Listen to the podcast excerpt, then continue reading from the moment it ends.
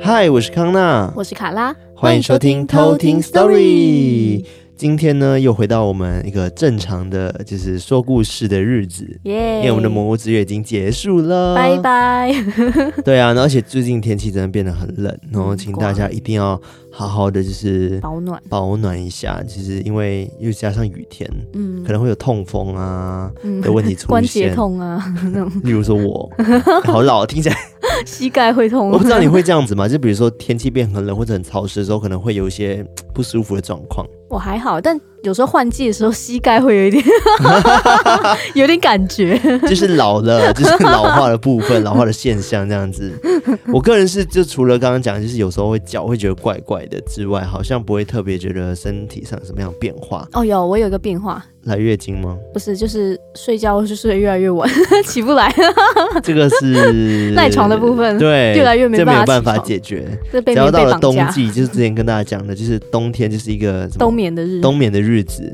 就是必须要睡到自然醒这件事情，对，或者睡到不要醒来这件事，哎、欸，有点可怕，长眠。我，我就觉得冬天真的是很幸福，但是也蛮痛苦的，要上班很痛苦了，对啊，就还要早起。因为我觉得人很犯贱，因为我们很常会觉得说，就是冬天的时候洗手什么会病到不行，嗯，然后或者是觉得天气很冷，太冷不舒服，但夏天的时候会觉得有点太热。对啊，热的时候热，冷的时候冷。对啊，这没有办法取得一个平衡。对啊，没办法。所以世界上才会出现那么多的暖气啊、冷气等等，那就破坏大自然生态这样子。已经到这种地步。对，我今天是我来跟大家讲故事嘛，我觉得自己的故事啊，嗯，呃、它也算是，我觉得你曾经应该有听过类似的故事。嗯，就是之前在香港的时候有发生过类似这样的事情，就是有人订外送。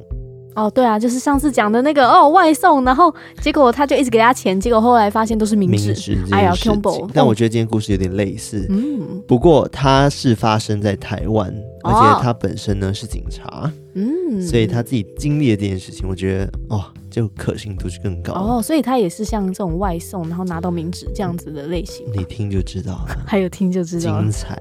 好，对，这位投稿人呢，他叫做无效歌力。无效歌力，他的歌力是那个鸽子鸽子的歌，力量的力。无效歌力。所以我刚刚看到这名字的时候，我想说这个是什么语言吗？还是说它它什么谐音啊？对，因为它是无效，是没有没有能力的那个无效嘛，对，对不对？好。然后歌力是鸽子的力量，对啊，歌利。好了，这位偷听客可以欢迎，你就告诉我说你的名字到底是怎么来的？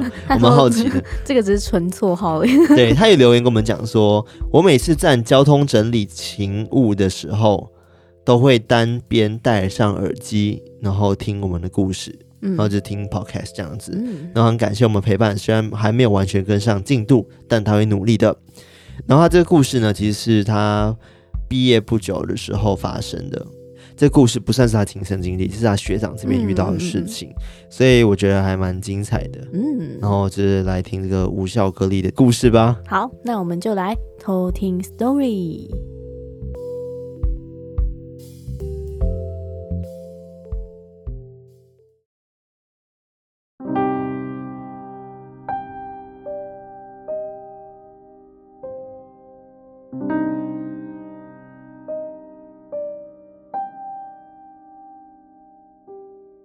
这个故事是发生在某个炎炎夏日的午后，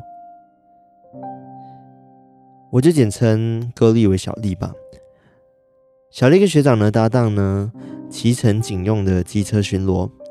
这时候呢，他们就收到了一个腰间无线电传来的声音：“洞山巡逻网一零案件，在叉叉叉路叉段叉号四楼，有需警协助案件。”疑似是纠纷案件，请迅速前往并注意安全。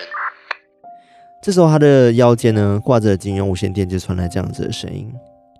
他的学长就马上说：“洞山巡逻网收到。”然后以无线电的方式回复了。当他们赶到现场的时候呢，他们发现建筑物呢为四楼高，是一个独栋的大楼。他没有电梯，但小丽跟学长呢就。下了机车后，在外面稍微张望了一下，在外头呢，他们没有听到什么有人激烈争吵的声音。不久后，他们就走入敞开的一楼大门内，一路就是走到了四楼。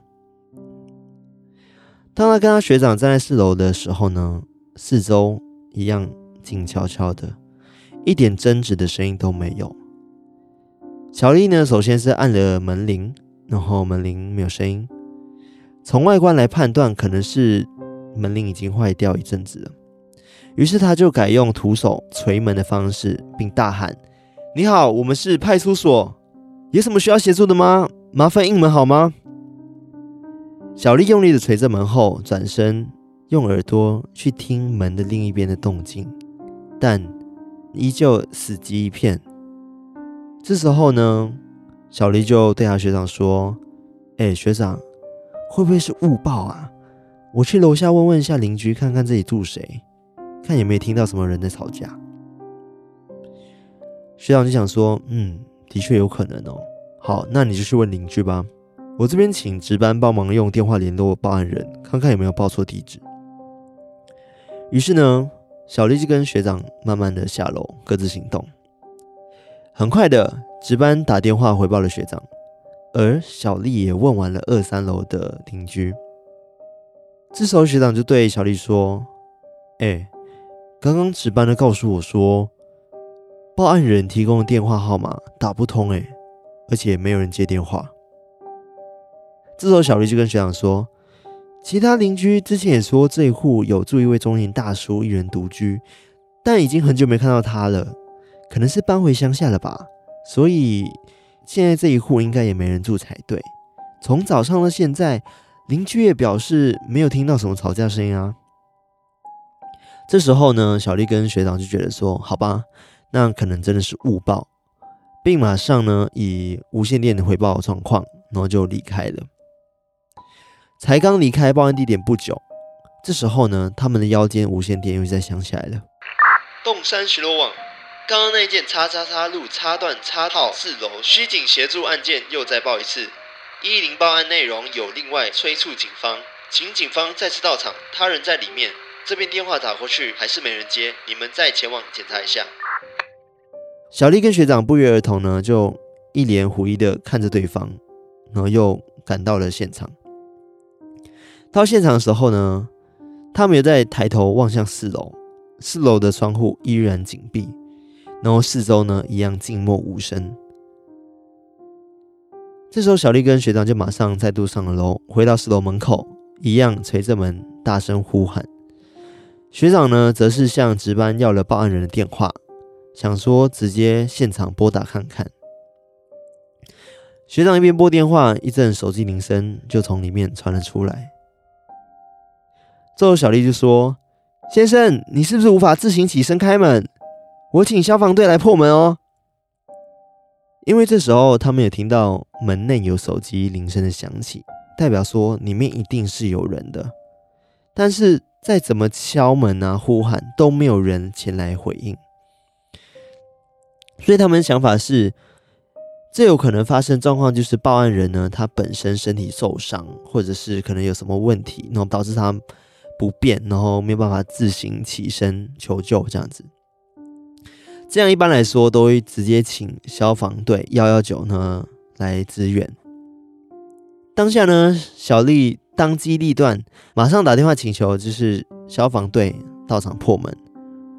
而学长呢，则拿着自己拨号中的手机，不断的对着里面的人喊，看看能不能得到什么回应。但奇怪的是呢，门内呢，除了手机铃声外，一点人声都没有。很快的，就是消防队呢就来到现场，然后就破门。破门手续完成后呢，门打开，就发现里头呢还有一扇木门，但木门没有锁，一转即开。当所有的门锁打开后，一股难闻的气味马上传了出来。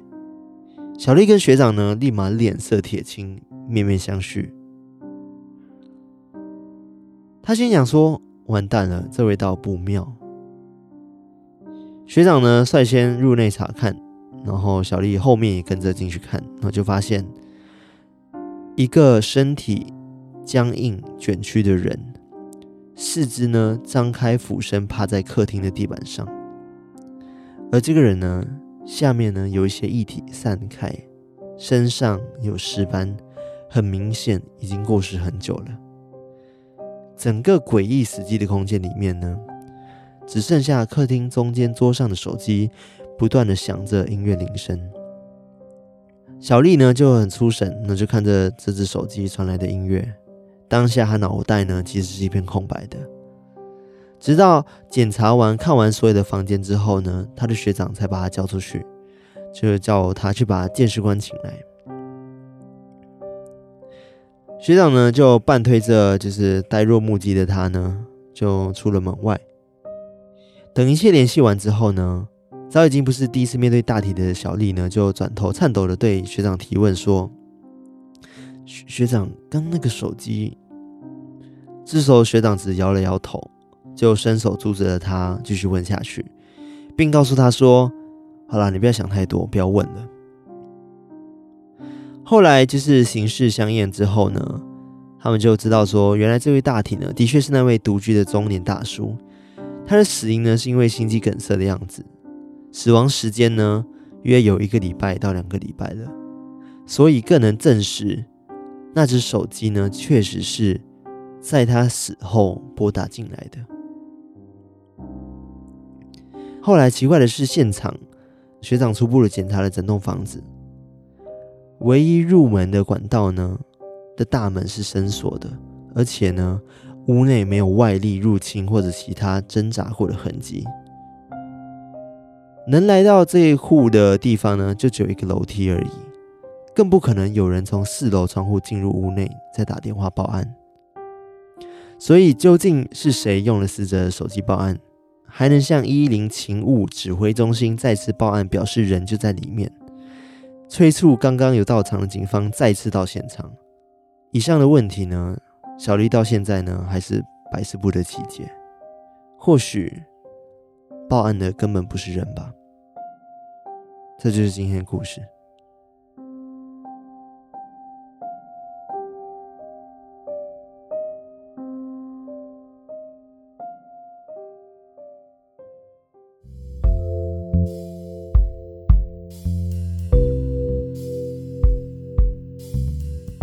这个真的跟那个之前香港的那个感觉真的很像，就是一直有那个对莫名一直有人打电话过来，后来才发现他可能不是货的人嗯。嗯，我觉得这个就是细思极恐，对吧？就是因为真的是没有办法解释说怎么会有人可以进得到那个房间，因为他刚刚也说，就是唯一能进入的那个大门。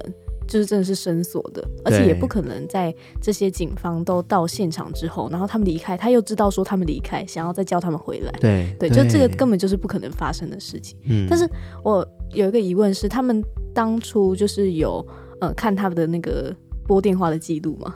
拨电话记录、就是、因为他说一定是就是这个本人，嗯、可能就是有人就打电话过去嘛。嗯嗯嗯，他的那个死者的手机。因为他当时也在想，可能就是警方打的。那他有没有看他里面的那个通话记录是从他的手机拨出去？其实他自己没有讲到，但是我猜啦，嗯，如果呃真的有的话，那就真的太猛了。对，那就真的是猛到不行。但但但我觉得应该是有的啦，因为他们连警方都有接到这样子的电话了。对，而且他说他回拨都没有人接，第一次回拨没人接，然后是只有他们到现场的时候，那个阿丽学长。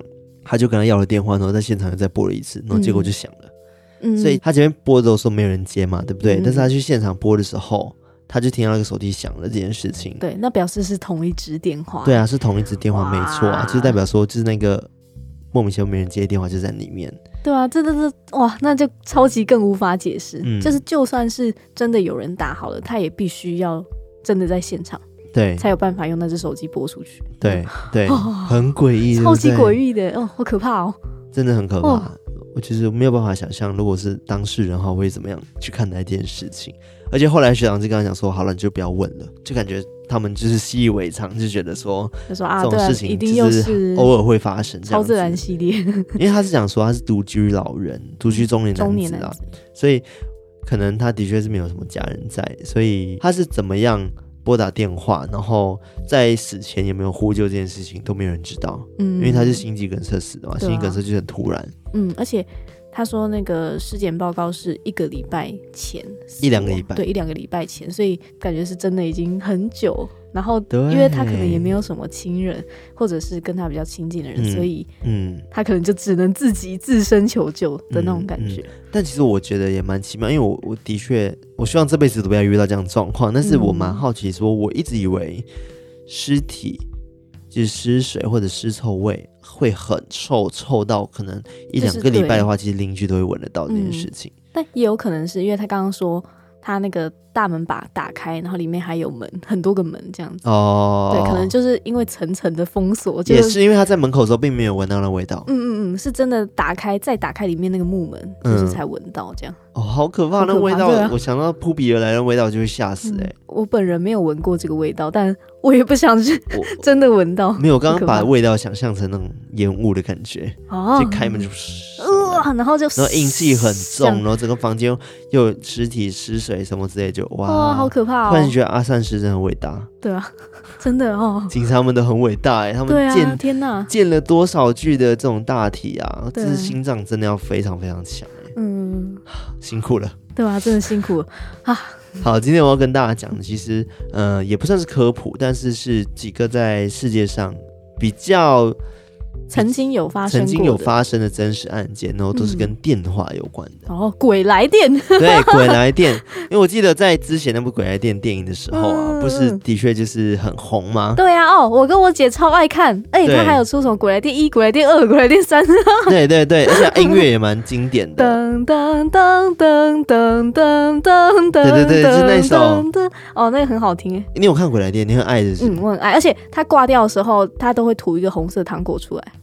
就是每一个人只要接完那个电话之后，他是看到说自己死掉的那个状态，嗯，对，然后他看完之后，就过没几秒就会真的发生，然后他发生完之后挂掉的人，他都会这样啊躺着，然后嘴巴就吐出一个红色的糖果。有什么意义吗？那个糖果这是什么意思吗？我有点忘记，好像是那个鬼，我不知道是那个鬼，就是生前喜欢吃那个糖果之类的。哦，真假的，就是一个证据，就是有点像是连续杀人狂，对，然后杀人之后留一个扑克牌 在在现场之类的。柯南，对，我今天要讲的这个鬼来电呢，的确有讲到说，之前呢鬼来电的时候，电影上映的时候，造成了蛮多人收到这种恶作剧的电话，啊、然后他讲说，其实很多网友啊，就是反映说自己有接到人。就是很常接到一些电话，然后打过来的时候呢，都是会有一些婴儿的哭泣声啊，或者是女人的尖叫声等这种声音，应该没那么可爱。啊、然后，但是拨回去的时候呢，会显示为空号。哦，对，当初就是有很多人反映这件事情，但我不知道会不会是一个行销手法，因为《鬼来电》这部电影嘛，对不对？那种一接就挂，那个 Who's Call 应该可以把。对，现在有 Who's Call 这件事情了，就一在上面写一接就挂，对，一接就挂，或者是一接有鬼声，对，或者是恶作剧电话，不知道会不会标？我不知道会有这样子的那个归类吗？对，分类应该没有吧。反正其实那是以前嘛，然后大家可能很容易受电影给影响，嗯、自己接受资讯并没那么多，嗯、就像科技还没那么发达，不会有那种 Who's Call，然后去帮我们看到底是谁打的电话，对啊，不会拦截那些。对，所以很多人会觉得说。以前很可怕，但是现在对我们来说就是哦，恶作剧电话，对啊，就是我以前 小时候也会打恶作剧电话给别人，超坏的。就是你有分享过吗？你是跟我分享过而已吧？我，我忘记有没有在就偷听跟大家分享过。嗯、我我有跟康纳说过，就是我以前小时候就是喜欢打电话，嗯、然后就是乱按哦，我们就。嗯乱按，因为我住高雄，所以可能就是哒哒哒哒哒哒哒，一二三四五六七七个号码这样。你刚刚是七七六四三二一吗？没有，我自己在那边哒哒哒哒哒哒哒这样 之类的，就是就是背那个音频，对对对，但其实是一样的，对不对？对，好像好像是一，哎，好像会不太一样，哎，对，哎，所以大家就知道我电话是多少这样，不是？没有，就是你按那个电话，我我就随便乱按，然后就。开始说啊，你是笨蛋之类的。你真的很坏，我真的很坏，就是真的是很小很小的时候就在那边乱打电话。但我觉得你是笨蛋，这是很没有威胁性的一句话。喂喂，然后他说喂喂，你谁？然后我说喂，你是笨蛋。然后就哈哈哈这样，然后就挂电话。死屁孩，真的是死屁孩。我真的太没礼貌了。对，结果后来我居然打到我 uncle 家，乱按哦，还打到我 uncle 家，然后他说：“喂，你是？”哎，我念名字。哇哇哇！他说：“哦，我刚不小心讲了我的真名，那个要逼掉，没有逼掉的。”他说：“喂。”喂，你是卡拉吗？然后之后就被我 uncle 约谈，真假的？我以为是他打电话给你爸之类的，就讲说你家那只小瓜，我忘记了，我忘记后来我发生什么事，好坏哦。但我之前有跟大家分享过，我有接过那种恐吓电话，就是那种同学很无聊打过来说。嗯今晚会有鬼来抓你哦！哦，或者恐吓类，对恐吓类，然后今晚怎样怎样怎样，然后就想说去吓你。嗯，但我那时候真的很容易被吓到，因为我觉得很可怕。嗯，我小时候真的超怕鬼，怕到爆。所以用一点点的惊吓，我就直接晚上直接睡不着。对，好可怕。对，反正我今天要讲的都是跟电话有关的，但是呢，嗯、绝对不是恶作剧电话。哦，是真的。你要想象一下，如果有一天是你亲人打来电话，你会相信他是恶作剧电话吗？就是声音都一样的话，那你会觉得其实、嗯、对啊，就不疑有他。对，不疑有他，感觉真是灵异事件，或者是真的还蛮可怕的。嗯，对，我是希望，我不知道啦，或许的确你会想接到一些你很思念人的电话。嗯，但是如果以另外一个角度来看的话，你确定打过来真的是你思念的人吗？你知道意思吗？嗯，就是不一定哦，会被假扮之类的，对，或者别灵体假扮之类呢，也有可能，对不对？哦、好，但今天要讲的呢，它是发生在一九六九年的时候，就是呃，他是在国外，好，有一位叫做阿波夫博士呢，他有一个贴身秘书，因为他一个医疗事件发生呢，就导致他的秘书呢就意外过世了。在住院期间呢，他的老板呢就是阿波夫嘛，然后曾经向他要求说，出院之后要给他的合作伙伴，然后那个贝尔打电话，就要跟他报告一些事情，然后询问他是否愿意参加他们某个呃就是合作这样子。嗯，但是因为这个秘书呢，就是已经过世了，就在参加秘书葬礼的时候呢，阿波夫就想起来说，哦，曾经要交代给那个秘书的事情。但是因为现在秘书已经过世，只好自己打电话给那个贝尔，就跟他联络，跟他讲说这个合作案件事。结果他打电话过去的时候呢，贝尔就笑着说：“哎，你刚刚秘书已经打过来跟我讲这件事啦。哇！你还特别跟我打过来跟我讲，你们真的很考虑周全哎！哇 哇，那这个哇，秘书也真的是，真的是叫什么呃，那个尽忠职守，尽忠职守，对对啊，天哪！对啊，我就觉得其实刚刚讲的有小鸡皮疙瘩一下，啊、我就觉得很可怕。嗯，这是其中发生比较有名的，就是真实案例。哇，那另外故事呢，其实是发生在一九七一年的时候，它是发生在美国，有一对夫妇，他们是麦克朗内尔夫妇呢，他们接到一个老年朋友呢，就是小伊的电话，那。小伊呢是迈克尔夫妇他们曾经的邻居，后来就被送到疗养院了。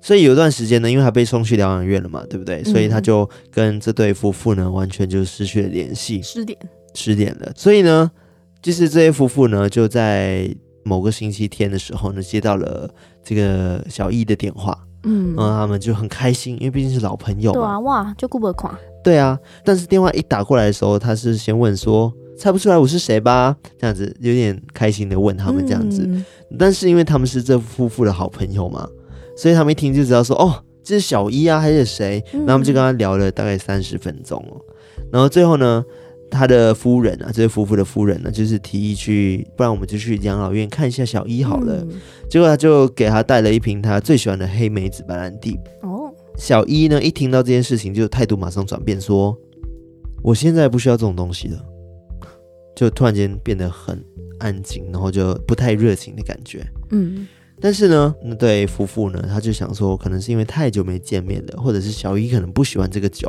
嗯，所以就没有太在意了。反正就是后来他们还是继续谈话，然后就三十分钟就结束了这样子。那这位夫妇的描述是这样子，他们说他们听到小姨的电话呢，感觉比上次见面的时候有活力多了，嗯，而且是听起来更活泼了，哦，看起来身体状况的确很好。所以他们就一个星期后就决定说，还是要去探望一下小姨。嗯、然后呢，他们就打电话到那个养老院，然后就去问一下里面工作人员，问说：“哎，小姨现在在哪个病房？等等的，然后怎么去探望她？”结果呢，他们就说：“哦，小姨在上个月的时候就已经因病去世了。对，所以其实他已经过世，但是还打电话呢给这对夫妇哦，那真的是感觉很好的朋友。我不知道会不会是很好朋友哎、欸，但也蛮妙，因为他们的确很久没有联络了。对啊，还是他就是打给各个人，然后也有打给这个夫妇，跟每个人道别嘛。对，也是有可能。哦，他还突然就是变得严肃，就说：“对啊，我已经不需要这些东西了。”对，对，这句话好像有点震惊。对啊，就是跟他们讲说，哦，我已经不需要，我现在很好，然后就是已经离开了，等等的。哦，可能语言，嗯，因为不是通常都会说，一个人过世之后，他可能不会马上意识到自己已经已经过世这件事情。对，他可能突然他已经知道了，对，意识到说啊，自己已经不在了。嗯，哦，可怕。对，所以我觉得这件事情也蛮特别的。嗯，所以我不知道是怎么样，这件事情就很诡异，因为的确是。你无法去解释说打电话给你的人到底是谁，然后他为什么还可以用朋友的身份跟你聊天，然后他还了解你的一切？对啊，这真的很难解释。对对，所以我还是觉得，我希望不要遇到这件事情。但是的确还是会想一些朋友，但是我觉得就没关系，就是呃，希望他也在另外一个世界可以好好的活着，嗯、或者是转世到下一个家庭，对，可以放下一些留念的。对，然后我就想到说，之前到底我们也讨论过一件事情，就是到底。灵体他们到底要有多大执念，才有办法去控制物品这件事情？嗯，没有，这是我个人蛮好奇的一个疑问啊。因为的确知道说灵体它可以控制意念，对吧？可能可以微微的控制到你的意念，然后让你产生一些幻觉，嗯、让你看到它等等，或者是想要去做什么事。对，但是当他今天可以拿起电话打电话给你的时候，我就觉得有点奇妙了。对啊，很猛。嗯，就像我们今天的故事，那警察的故事。所以他是拿起电话打吗？还是说他真的就是靠那个无线电波，你知道吗？对啊，因为他们不是都可以就是操作一些电子产品、无线电、电子产品等等，对啊，所以可能手机也在他们的控制范畴中。你说那个电，所以可能他们真的没有打，只是直接走那个 对，直接走电波这样，电波过去这样，对吧？好像也是有可能，嗯。然后或者是他们的力量强大到可以移动物品这件事情。但我不知道啦，不知道，因为我真的不知道这件事情到底是可行的还是不可行的。嗯，对，因为我之前不知道在哪里听到有类似这样的事情，因为不是有一些影片呢，会有一些灵体把椅子推倒啊，啊，对啊，很多啊，或者是直接飞出去啊，然后整个盘、啊、把人拖走啊什么的，对。但有时候那个力量真的很大，对、啊，或者是真的就是可怕特效，嗯、电影特效这样、嗯嗯嗯。然后我今天还要跟大家分享一个，就是。有一点类似像案件的事情啊，嗯，其实比较不是灵体，就是它也是发生在国外，那就在美国那边。然后就是有一个叫做科肯道尔太太呢，她接到了一通电话，但这个电话的号码呢是自己的电话号码。哦，她自己打给自己，她接到了自己打给自己的电话号码，但是对方在电话另一头呢，都会用一些很阴阳怪气的声音跟她说。我会撕裂你的喉咙，撕裂你丈夫的喉咙，撕裂你女儿的喉咙。哇，这个真的是恐吓电话啊。对，我要把你全家杀光光，包含你那条狗。哦，对，类似这种阴阳怪气的电话。然后来电者呢，就是科肯道尔家的那个太太的电话号码。嗯，所以他们讲说，为什么会会是自己电话打给自己这件事情，他们就很害怕。嗯，他是手机打家电吗？嗯，哦，因为他是打给。家里的成员，每一个成员哦，不是只有打给他自己，嗯、就是所以每个人手机都会显示出，就是科尔太太打来这个电话号码。嗯嗯。但是他们也知道说，这绝对不是科肯太太做的事情，啊、就是觉得怎么可能？反正呢，后来他们就饱受折磨嘛，就一家人就是向警求助这件事情。然后根据这个电话的追踪结果呢，这个骚扰电话呢，的确是从他们自己手机打出来的哦。对，很诡异，对不对？对啊，怎么会？所以不知道为什么，即便呢，他们把那个打出来手机哦，就是关机的，锁在柜子里面的电话，还是会自己打过来。哦，太厉害了！对，而且甚至他有时候会自己响。哦，那台手机会响，明明关机，关机的响，然后音量还会大小大小变。哦，好强哦！对，所以让这一家人呢，就是想忽视都没有办法忽视这件事情，哦、好困扰哦。对。他们就觉得很害怕，然后后来他们就把这个呃骚扰者呢称为受困的人，受困的人，对，我不知道为什么叫受困，可能吧，就是叫他受困的人，嗯，然后他们就觉得说，仿佛这个打电话给他们人就是手机本人，懂吗？手机，手机就是一个恐吓的来源，这个门号本人，对，门号本人。然后后来，反正他们就是对这个受困的人哦，就是的电话每天家常便饭，这样打过来电话骚扰到受不了了。嗯，然后而且他们会聊起全家人的生活动向，哦，就会打过来说：“哎、欸，孩子放学了，你还不去接吗？” 或者是或者是我知道你的妹妹一个人在家哦。哦，还说哦，你瓦斯没关。no，他就说，甚至会讲说，哎、欸，你身上这件洋装丑死了，换掉它。其实会跟他聊起他家中的各种动向哦。哇，而且很细节。甚至他们想要找人求救，然后他电话就会跟他讲说，你想找人求救也没用，他们帮不了你。哦，好厉害哦。对，就是很诡异啊，就是不知道为什么会这个电话好像自己有意识。而监督他们家里的一切，对，反正他们骚扰就是真的是永无止境在进行这样子啊，真的好困扰。那他们现在呢，还好吗？现在好像已经解决了啦。哦，太好了。对，但是他前面有讲说，这个受困的人呢，真的是一点用处都没有，就没有帮上什么忙这样。对，他在电话中呢，将他们家里的新安全密码背得滚瓜烂熟，就是有任何的密码，这电话都知道。好强哦，这个电话。对，然后这段家人呢，手机换了两次电话号码，但是电话还是会打给他们手机。哦，对，这很诡异。那就不是门号本人的问题，可能是手机本人的问题啊。不是，是他们两个换了两个号码。嗯，就比如说，我不想再被这个门号打给我了。对啊，结果还是那个号码还是打给我手机，所以他为什么会知道我新的电话号码？哦，是这个意思哦，原来是这样子，就是这个手机的本人的门号没换，但是他们自己换了号码，但是还是被打了，对，还是被打了。好强哦，他怎么知道啊？对，就是不知道为什么这个受困的人呢，总是不放过他们。哦，太强了。对，而且有一天呢，就是住在隔壁的，因为他们是很常会拨打给亲朋好友嘛，对不对？这电话会打给他们四周的人。嗯，然后有一天他就打给他隔壁的，就是。安德利亚，就不是隔壁老王，就隔壁的朋友。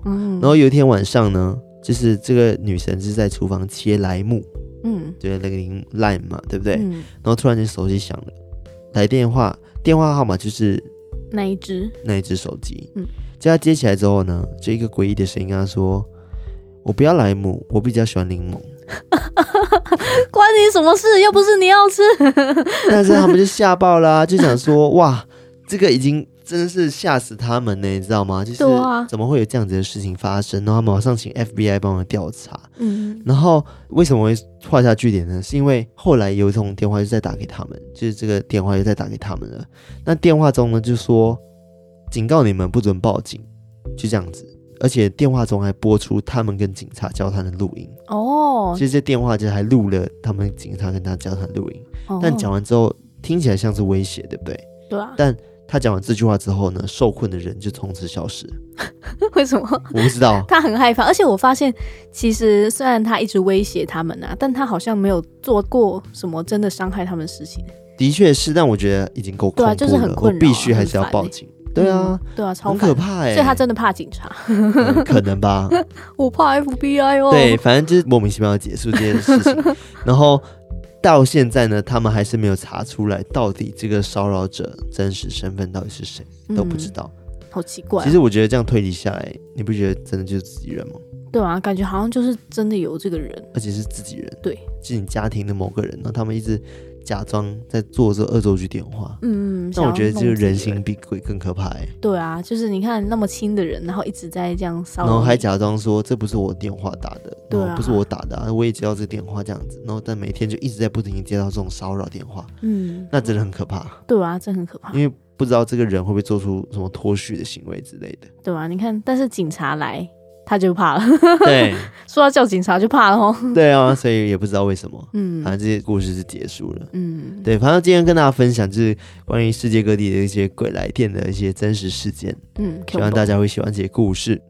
然后，但是在我们今天结束之前呢，我想跟大家推荐一本书，没错，这本书呢很可爱，它叫做《死后猫会吃掉我的眼睛吗》？哦，听起来就是一个小朋友的问答，对啊，但的确就是哦。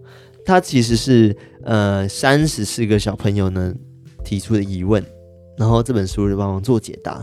但是我觉得这个解答呢，它其实是有点冷知识的概念，嗯、也有解答到我们一些问题。对，而且它问题都很可爱哦。就比如说，呃，太空人的尸体在外太空会发生什么状况？或者是呃死后我还会大便吗？Q，然后或者是讲说什么，如果我过世的时候正在扮鬼脸，那我死后会不会就是一只扮鬼脸？这种很童言童语的问题，但我觉得都很有趣，因为我来念一章好了，就是叫做“死后我还会大便吗”这个章节，然后念给大家听，来翻书，嗯。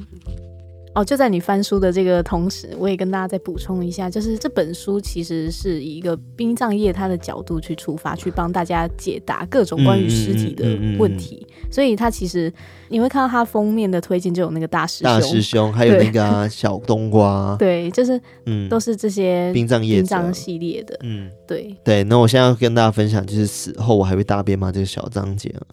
他的很有意思哦，这本书上面写说，我喜欢每天日常的排便行程，所以想到死后还能继续进行这个行为，不禁让我觉得很欣慰。这个是小朋友的那个吗？我不知道心声吗？他说我喜欢大便，挂掉还能大便，太好了。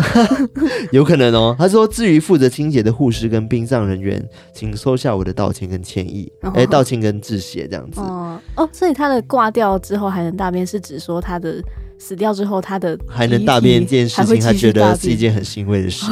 但是他觉得，因为已经死掉了，所以要请那些护士小姐，然后还有殡葬人员要处理，然后对他们感到致谢跟歉意，歉意这样子。对。然后他讲说，你还活着的时候呢，排便的机制如下：粪便呢在你体内绕来绕去，最后才会被推出体外，直肠是最后一站。然后粪便到了那里。大脑就会接收到讯息，然后指出小妞该去便便喽。